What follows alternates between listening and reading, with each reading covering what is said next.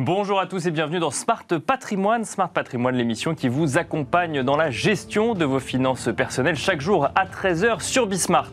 Au sommaire de cette édition, nous ferons, euh, comme, euh, tous les lundis, un point euh, sur l'immobilier dans Patrimoine thématique. Nous, nous, aborderons notamment le sujet des délais entre l'acceptation de l'offre et la signature de la promesse de vente. Des délais qui peuvent être parfois longs à cause de la nécessité de devoir récupérer toutes les pièces pour le notaire avant de pouvoir signer effectivement le document. Une situation que nous évoquerons avec Arthur Cassagno, un cofondateur de Promeseo, un service tout jeune qui propose de raccourcir au maximum ces délais. Et puis dans Enjeu patrimoine, nous reviendrons sur un thème largement évoqué actuellement par les professionnels de la finance, à tel point que cela semble être devenu une généralité de l'avancée, même si les investisseurs ont du mal à accepter cette nouvelle réalité de leur côté.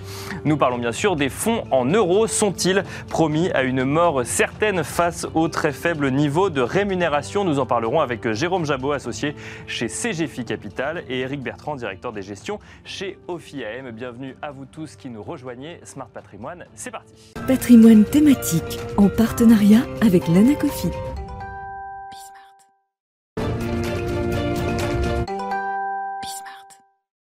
Et on commence donc comme d'habitude avec patrimoine thématique, un patrimoine thématique consacré comme tous les lundis à la thématique immobilière. Et aujourd'hui, on va notamment évoquer les délais entre l'acceptation de l'offre lorsque l'on achète un bien et la signature effective de la promesse de vente, signature qui se fait chez le notaire. Des délais qui peuvent être parfois longs, on le disait en introduction, à cause des pièces à récupérer euh, avant la signature effective de l'offre. Et il y a des solutions qui existent pour raccourcir ces délais. On en parle avec Arthur Cassagno, cofondateur de Promeseo. Bonjour Arthur Cassagno. Bonjour Nicolas.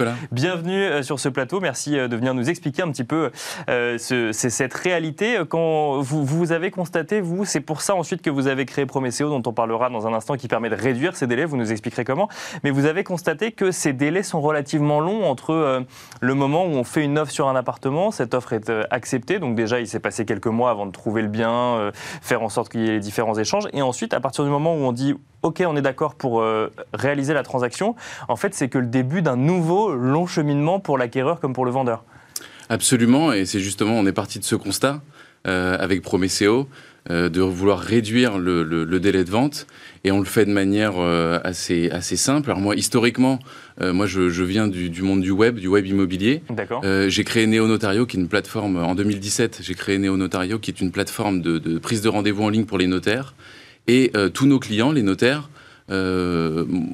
majoritairement nous ont euh, fait part du fait qu'il euh, fallait faire quelque chose pour euh, pouvoir avoir réduire, les ces délais. réduire ces délais et avoir les informations pour pouvoir rapidement avoir les, informations de. D'accord, donc c'est un, constat qui vient de la profession notariale à la base que les délais sont trop longs et qu'on a du mal à récupérer les documents. Pour eux, c'est une réponse à leurs clients d'abord. Ils voulaient aller le, plus vite possible et du coup, on, on a créé Promeseo euh, Promeseo qui est un outil au service du notaire qui n'a absolument pas pour but de se substituer au notaire. Euh, et qui permet euh, de réduire drastiquement les délais de vente.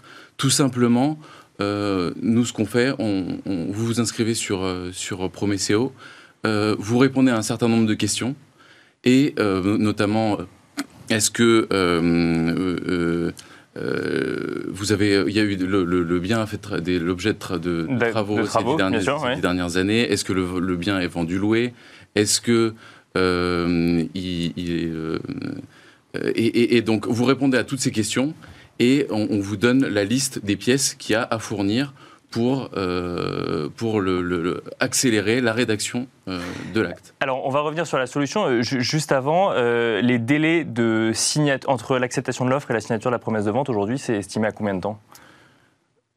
Alors aujourd'hui, en général, c'est estimé à un petit peu plus de entre ça dépend entre 15 jours et un mois, ça dépend de la réactivité de l'office. Et en fait, on... alors, qu'est-ce qui se passe concrètement entre ces 15 jours et ces un mois aujourd'hui actuellement? On ne parle pas de la solution, là, on parle de, la bah, réalité. Aujourd'hui, je vais vous donner un exemple simple. Aujourd'hui, vous, euh, Nicolas, vous souhaitez euh, vendre votre appartement. Euh, vous êtes à Paris, vous vendez votre appartement le samedi, vous trouvez un acquéreur. Vous appelez votre. Déjà, je suis chanceux, je l'ai trouvé en une journée, mais mettons. Admettons, vous, vous, trouvez votre acquéreur, vous appelez le, notaire le lundi. il, est il a beaucoup de travail, il vous rappelle le mardi. Ensuite, ses collaborateurs vous envoient la liste des pièces à fournir le mercredi, vous avez énormément de travail le jeudi, le vendredi, vous n'avez pas le temps. vous, déjà, on a déjà perdu une semaine. Bien sûr. donc le samedi, je me mets dessus. Voilà, le samedi. que j'ai toutes les pièces chez moi. Logiquement, vous avez quand même majoritairement toutes les pièces. il s'agit même de, votre carte d'identité, de préparer la vente. déjà, avec assez peu d'éléments, le notaire peut préparer la vente assez rapidement. et, en fait, euh, on répond aussi, donc il y a trois catégories d'utilisateurs sur Promeseo. Les premiers, euh, c'est euh, les particuliers, les, agences immobilières et ensuite les notaires. Les particuliers, euh, en fait, eux peuvent, comme je vous l'ai dit, directement aller sur Promeseo et euh, remplir tous les, documents dont le notaire a besoin pour la signature de l'acte. D'accord. Les agences immobilières peuvent faire la même chose pour le compte de leurs propres clients. D'accord, donc toujours en tant que du côté du vendeur, là, cette fois-ci. Exactement. Et pour le notaire, en fait, c'est un, un, vrai enjeu, puisque lui, euh, par exemple, dans le cadre de, sa relation avec l'agence immobilière, il reçoit euh, des mails euh, juste de, avec un nom, un prénom. il n'a aucun, élément. Il reçoit dans un deuxième mail une deuxième partie des éléments. Bref, pour lui, c'est. D'accord. Donc là, en fait, l'idée, c'est d'aller centraliser en fait tous ces éléments. J'allais y venir. Promeseo, c'est une plateforme d'échange avec entre le notaire et le particulier ou l'agence immobilière, et, surtout une plateforme de centralisation pour le, le pour le notaire. Et lui, c'est un vrai avantage pour lui parce qu'il retrouve tout sur Promeseo. Et alors, du coup, euh, la question qu'on se pose, c'est que là, il y a beaucoup d'acteurs. Il y a des agents immobiliers, il y a euh, des notaires, il y a le vendeur ou l'acheteur. Euh, cette plateforme, elle est à destination de qui? Des notaires, comme vous nous l'avez dit au début, et ensuite c'est le notaire qui la, qui la, qui la pousse vis-à-vis de ses clients ou vis-à-vis du vendeur? Le, notaire, c'est nos clients. D'accord. C'est le, le, notaire sont nos clients. Euh, Donc c'est lui qui va être actif et c'est lui qui va être actif en, envoyant le lien de Promeseo à ses clients, mais euh, les clients peuvent trouver euh, Promeseo par ailleurs. D'accord. notamment sur le web, en tapant Promeseo ou en cherchant des notaires, ils peuvent tomber sur promeseo.com et vouloir signer leur, leur, leur, promesse plus rapidement. Et en fait, tout simplement, ce qu'on fait, c'est qu'on permet de centraliser l'information et d'échanger beaucoup mieux avec le notaire. D'accord. Et en fait, ce que, ce que j'imagine aussi, c'est que potentiellement, ça veut dire qu'on on peut commencer à préparer sa vente avant même d'avoir trouvé l'acquéreur. C'est-à-dire qu'on peut mettre les éléments sur la plateforme. Et c'est-à-dire que le notaire, par contre, le notaire, il faut forcément qu'il soit euh, dans le giron de Promeseo pour euh, utiliser Promeseo. C'est-à-dire qu'il faut qu'il ait souscrit à Promeseo ou autre avant de pouvoir euh, l'utiliser. Alors aujourd'hui, on a euh, un peu plus de 150 notaires qui utilisent euh, Promeseo. Euh, et donc on est présent sur la majorité de la France. si vous souhaitez signer dans n'importe quelle grande ville de France, on, a des notaires. Et oui, il faut qu'ils soient clients de, de, Promeseo pour le proposer, tout simplement parce que les notaires qui ne sont pas clients ne nous connaissent pas forcément, ou ne souhaitent pas passer tout simplement par notre plateforme. Donc il faut être client de, de Promeseo pour pouvoir pour pouvoir. Euh, et ça implique du coup d'avoir déjà en tête le notaire par qui on passera et euh, le, quand on se met à faire la vente effective pour du coup euh, potentiellement, si on veut réduire les délais de vente, uploader les éléments en amont de la vente, enfin de la signature de la promesse de vente. Exactement. Et en plus, on vous guide, comme je vous le disais, avec des questions. On, vous guide, on vous donne les éléments en fonction des questions auxquelles vous, avez répondu. Parce que bien que pour, bien comprendre, en fonction des, si on a fait des travaux, si on n'a pas fait de travaux, si j'imagine il y a des questions sur le DPE ou autre, les éléments à fournir vont pas être les mêmes? Il y, a, il, y a, il y, a, un gros changement quand vous êtes en copropriété. Il y a énormément d'éléments à, fournir pour le notaire quand vous êtes en copropriété. Il y a aussi beaucoup plus d'éléments quand euh, vous avez euh, quand ça fait euh, vous avez fait des travaux ces les dix dernières années. D'accord. Euh, et, donc là, on va majoritairement la copropriété change énormément le, le, le, nombre d'éléments à donner, notamment un, un élément qui s'appelle le prêt daté qui est à demander au, au, syndic de copropriété. Et nous là, on essaie de vraiment de faciliter l'accès à ce document auprès du, syndic. Euh, et, alors Promeseo, c'est une chose pour la promesse de vente, mais bientôt on va ouvrir ça à d'autres types d'actes. D'accord. Euh, dans pas longtemps, aux successions, aux donations, euh, au contrat de mariage pour faciliter, les, encore une fois, et centraliser les informations et la récolte des pièces. Et ensuite la centralisation des pièces euh, et qu'on pourrait retrouver directement sur Promeseo. Euh, on a parlé des délais actuels, vous m'avez dit entre deux semaines et un mois. du coup, avec cette préparation en amont, de plot de, de, documents sur une plateforme auquel le notaire a accès directement, on peut réduire de combien de temps le délai de signature de promesse de vente? Alors il y a deux choses.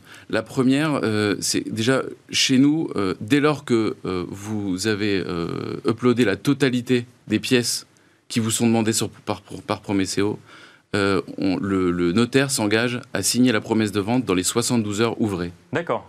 donc c'est un gros ce changement. qui en plus qui est votre client pour le coup. Qui est notre client. Et, donc il achète la plateforme et il, prend l'engagement en même temps. oui, parce que mais pour lui c'est un engagement fort. C'est surtout même en termes d'image.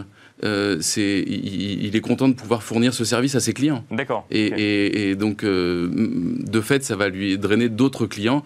Euh, donc, il, affiche sa réactivité et son efficacité en venant chez Promeseo. Et alors le deuxième élément, vous disiez qu'il y avait deux, éléments. Donc là, c'est euh, lui, bah, c'est 72 heures, c'est ça? Lui, c'est 72 heures et en fait, on, euh, lui permet d'utiliser cet outil et lui, en plus, s'engage. Euh, donc les et, et ça veut dire quoi? Ça veut dire que le vendeur, il a uploadé tous ces éléments avant même d'avoir commencé à mettre son, appartement en vente pour que le notaire puisse avoir 72 heures pour réagir. C'est ça, c'est la, la contrainte, j'imagine, côté vendeur c'est une des possibilités, oui, bien sûr. Le, vendeur peut tout à fait euh, tout euh, donner toutes les informations, sauf les, euh, les informations de l'acheteur. Mais les informations de l'acheteur, il, il, y a juste besoin de, de, sa, de sa, carte d'identité, de son nom et de son prénom.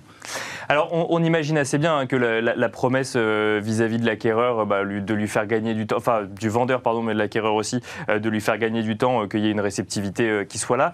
J'avais envie de vous poser la question côté notaire. Alors, vous nous disiez au tout début que c'était le besoin avait été formulé par la profession au départ. Aujourd'hui, le fait d'avoir une plateforme euh, en, ligne avec les questions que ça peut poser parfois sur de la sécurité, sur de l'accessibilité ou autre, c'est quelque chose qui, euh, qui est vu comme une vraie avancée pour, euh, pour les notaires aujourd'hui? Absolument. Il faut savoir que la loi Macron a changé beaucoup de choses parce qu'aujourd'hui, il y a plus de 17 000 notaires. ça, a pas, ça a quasi doublé en, l'espace de, de, de, 6 ans. Euh, et, donc euh, le notaire a besoin de, de, refaire, enfin, de faire son image et d'aller chercher euh, plus de clients effectivement. Et, donc, et donc le temps qu'il passe pas à chercher les pièces, il le passe à aller chercher des clients, par exemple. exactement. Et donc aussi, on est un outil au service du, collaborateur. D'une part, pour le notaire, c'est un gain de productivité, mais pour le collaborateur, c'est un gain en, que, que, le pour, pour euh, bah, il passe pas forcément, enfin, il passe son temps à faire, à travailler sur autre chose, c'est ça? Et, en plus, il passe moins de temps à aller récolter les pièces? Et surtout, c'est beaucoup plus agréable pour, euh, pour le, collaborateur d'aller chercher. Il n'a plus besoin d'aller demander les pièces au, notaire. Merci beaucoup Arthur Cassano d'être venu nous présenter euh, Je rappelle que vous êtes le cofondateur de Promeseo. Quant à nous, on se retrouve tout de suite dans Enjeu patrimoine. Et on enchaîne à présent avec euh, Enjeu patrimoine et euh, cette problématique qui s'affiche, les fonds en euros sont-ils morts euh, Une question qu'on se pose parce que lorsque vous échangez avec des professionnels de la finance, le fonds euro à capital garanti qui offre du rendement est vu comme un souvenir, un souvenir d'un autre temps, alors que lorsque vous échangez avec des épargnants, nombreux sont ceux à considérer encore cette option comme un réflexe parmi en tout cas un certain nombre d'épargnants et d'investisseurs. Le fonds euro est-il donc réellement nous en parlons avec Jérôme Jabot, associé chez CGFI Capital. Bonjour Jérôme Jabot. Bonjour. Bienvenue sur ce plateau. Et Eric Bertrand, directeur des gestions chez OFIAM. Bonjour Eric Bertrand. Bonjour. Bienvenue donc euh, sur ce plateau également. Euh, on va rentrer dans le vif du sujet directement avec vous. Eric Bertrand, le fonds euro est-il mort en 2021 ou a-t-il encore quelques années, jours ou années devant lui? Je dirais pas qu'il est mort, il est malade. Euh, en fait, simplement, il est venu au niveau de la rentabilité de ce qu'est un placement sans risque. D'accord. Et maintenant qu'on n'a plus de taux d'intérêt qui sont en territoire nul ou négatif, eh bien, le taux en euros, malgré sa diversification, quand on sait comment il est construit, n'offre plus beaucoup de rendement. Il n'est pas mort, mais il est malade. Il est juste au niveau de, des rendements obligataires qu'on a sur les marchés. Et ça, ça peut durer un certain temps. Donc en fait, on va rappeler euh, l'historique qui explique pourquoi on se pose la question aujourd'hui, c'est que là, vous dites qu'il est arrivé à un niveau de rendement qui correspond à un placement sans risque, parce que si on regarde il y a 10 ans, voire même il y a 15 ans, ou voire même il y a 20 ans, on était sur un capital garanti, mais des rendements qui pouvaient aller jusqu'à 5%. Donc on avait le meilleur des deux mondes, on n'avait aucun risque sur le capital qu'on mettait au départ, et en plus on avait des rendements qui euh, pouvaient concurrencer finalement des investissements en actions ou autres. Aujourd'hui, c'est plus le cas du tout. Eh ben aujourd'hui, on a toujours la garantie en capital. Donc ça, on sait qu'aujourd'hui, sur les marchés financiers, le, le, sans risque est à taux négatif. On a quand même un taux positif, faut pas l'oublier. Mais c'est vrai qu'à l'époque, les taux d'intérêt étaient à des niveaux nettement plus élevés. Il n'y avait pas la réglementation qui s'imposait aux assureurs de solvabilité. Et donc, on avait un placement sans risque qui rapporte du 5. Et ça, je dirais que c'était pas très, très bon pour la pédagogie de l'investisseur. C'est faire beaucoup de performances sans prendre de risques on s'est habitué, c'était un très bon produit, une très bonne configuration, mais malheureusement, sur les marchés financiers, on sait très bien que si on ne prend pas de risque, on ne fait pas de rendement. Il y avait donc un écart entre la réalité de l'investissement, du contrat en euros, et euh, la réalité du rendement pour l'épargnant. Aujourd'hui, ben, on n'a pas beaucoup de risques, on n'a pas beaucoup de rendement. Pour le coup, c'est plus logique. Et si par contre, on veut aller chercher un peu plus de risques, à ce moment-là, eh il faut quitter le contrat en euros pour aller chercher des actifs financiers avec risque, mais avec plus d'espoir de rendement. D'où l'importance de l'horizon de placement pour l'investisseur.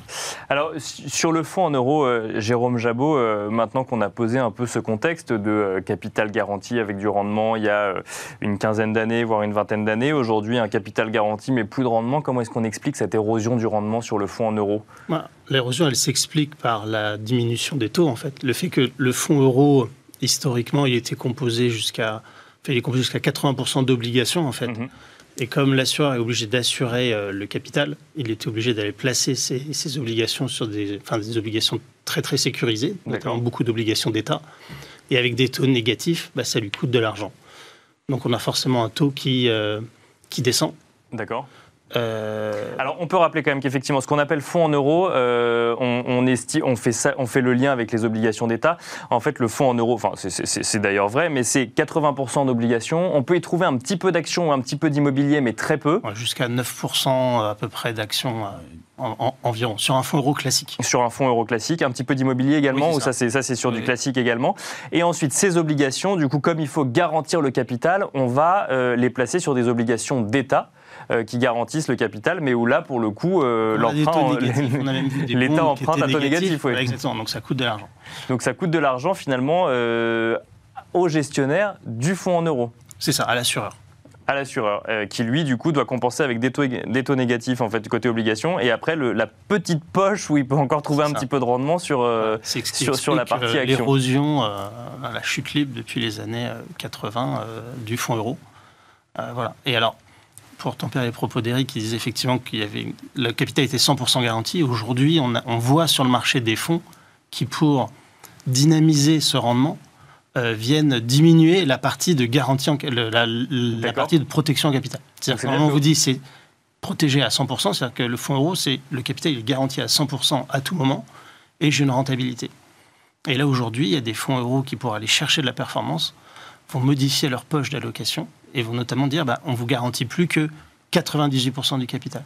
D'accord. 100% du capital. Donc ça commence à être des, ça reste du capital garanti ou presque, et ça c'est toujours en lien avec les taux d'intérêt négatifs euh, auxquels empruntent les, euh, les États. Voilà, exactement. En fait, ils se sont rendus compte que ça coûtait euh, le fait de baisser la, rentabilité, la protection en capital de 2%, ça fait gagner 6% de, 6 de frais à l'assureur sur le, sur le fonds euro, ce qui lui permet de pouvoir assurer une rentabilité un peu plus forte. Mais aujourd'hui, on voit comme euh, on commence à avoir moins de protection en capital. Euh, aujourd'hui, on a vraiment des clients qui se posent la question, et c'est à notre rôle aussi de les, interpeller là-dessus en leur disant attendez, est-ce que c'est bien encore d'aller sur du fonds euro? En fait, le, fonds euro, c'est en train de faire sa, transformation pour devenir un bah, fonds. est-ce que c'est vraiment encore un fonds euro ça. va, ça va devenir ce que ça n'aura jamais dû cesser d'être, c'est-à-dire c'est une poche d'attente, une poche de précaution, une poche de dilution, mais pas une poche de placement. D'accord. C'est-à-dire qu'aujourd'hui, quand on se fait du point de vue de l'épargnant, et ça c'est assez français comme, euh, comme approche, parce qu'il y a eu beaucoup de placements sécurisés, donc le livret A qui a commencé par perdre de la rentabilité plus vite avec le taux.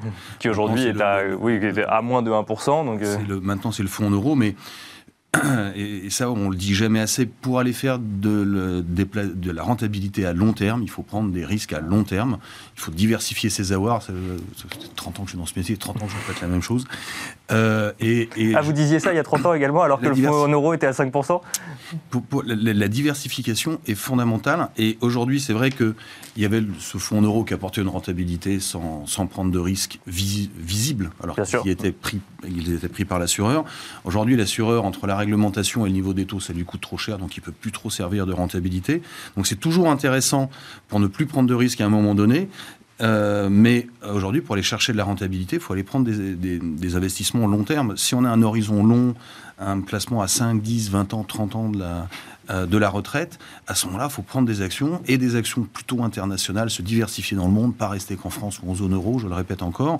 Et effectivement, plus on va aller se rapprocher du, besoin ou de la nécessité d'avoir accès à son capital, plus à ce moment-là, pour éviter des variations trop élevées, on va se désensibiliser et revenir au contrat en euros. Et donc, si je comprends bien, parce que là, on, parle de la substitution au contrat euh, en euros, ou en tout cas d'autres types d'investissements, euh, si je vous dis comment remplacer un, un fonds en euros ou l'investissement dans un fonds en euros, vous me dites ça n'existe pas aujourd'hui. Le fond, enfin, comment retrouver un capital garanti avec euh, du, rendement Aujourd'hui, ça n'existe pas. Vous, n'aurez pas un placement à 5% avec la capacité de sortir à tout moment, une fois la, période de fiscalité passée, sans risque en capital. D'accord. il faudra quoi? Il faudra céder sur un des trois, voire sur deux sur les trois? il, faut, il faut céder soit sur la disponibilité, soit sur le, niveau de, garantie, soit sur la rentabilité. Il y, il y aura toujours un des trois. Et, donc, il faut vraiment se réfléchir son investissement en se disant j'ai combien de temps devant moi, donc je peux subir les aléas des marchés, et auquel cas je vais mettre une grosse part d'actifs risqués, des actions notamment, se diversifier également dans l'immobilier, euh, maintenant, c'est accessible dans les, placements d'assurance vie. Et au fur et à mesure que l'horizon d'exigibilité ou de besoin des fonds, parce qu'on part à la retraite, parce qu'on a les, les, études des enfants, se rapproche, on va diminuer son risque aux aléas de marché en, sortant graduellement de ses positions risquées en UC Action pour aller prendre du contrat en euros à ce moment-là. D'accord, donc il faut quand même que le contrat en euros reste là pour... Ça reste une position d'attente, ça reste du capital garanti, c'est une sorte de, placement monétaire boosté, puisque le monétaire est à moins 0,50 moins les frais aujourd'hui, hein, je rappelle juste, de placement, de, de, placement court terme sécurisé qui permet d'attendre, mais c'est pas un placement de rentabilité. Jérôme Jabot, euh, la, question c'est le fonds en euros, euh, les fonds en euros sont-ils morts? Donc on a bien compris euh, qu'il est malade, comme nous le disait Eric Bertrand. Vous nous disiez que le, capital n'est plus garanti à 100%, on passe à 98%. sur certains fonds. Sur certains fonds, pas sur tous, hein, bien sûr. C'est les nouveaux fonds. Euh, voilà, il y a un peu tout. Euh, on sent vraiment que c'est un casse-tête pour l'assureur. Oui, parce qu'on on voit d'autres assureurs dire bah, très bien, vous pouvez investir en fonds en euros, mais pas plus de 100 000 euros par exemple. On met des limites maintenant à l'investissement en fonds en euros. Il limite sur le montant, il limite aussi maintenant euh, sur l'allocation au sein du contrat d'assurance vie. D'accord. Ils disent il faut au moins mettre 20-30% en UC. Et il y en avait aussi qui disent bah, vous pouvez mettre, mais alors c'est des fonds euros un peu dynamisés, avec un peu d'immobilier, etc. et donc avec une euh, période de blocage. Donc on sort un peu de la typologie du fonds euro qui était disponibilité à tout moment. Mais c'est vrai, comme le disait Eric, euh, le fonds euro, c'est un peu un ovni euh, dans le monde de l'investissement financier mondial. Ça existe nulle part ailleurs. Quelque chose, on vous dit, il n'y a pas de risque, c'est disponible à tout moment. Votre capital n'est jamais risqué. Et en plus, vous allez gagner de l'argent.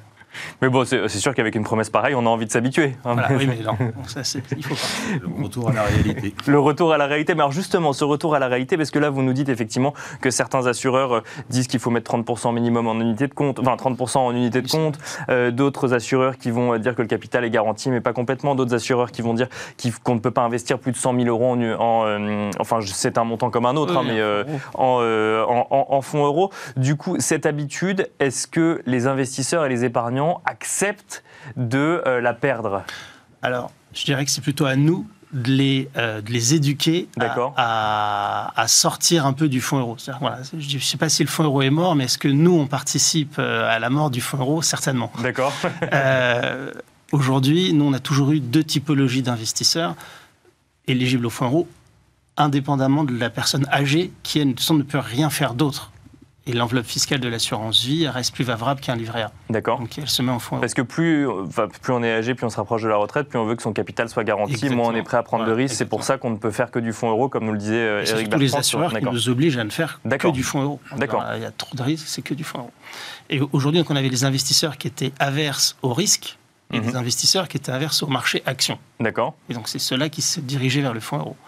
Et donc bah, pour nous, l'alternative, pour ceux qui étaient averses au risque, eh ben, dans le marché action, il y a ce qu'on appelle les produits structurés. Et donc, on crée des produits structurés, ce sont un peu des produits, des formules, en fait, où on va avoir une protection du capital, on va avoir une durée, on va avoir une rentabilité.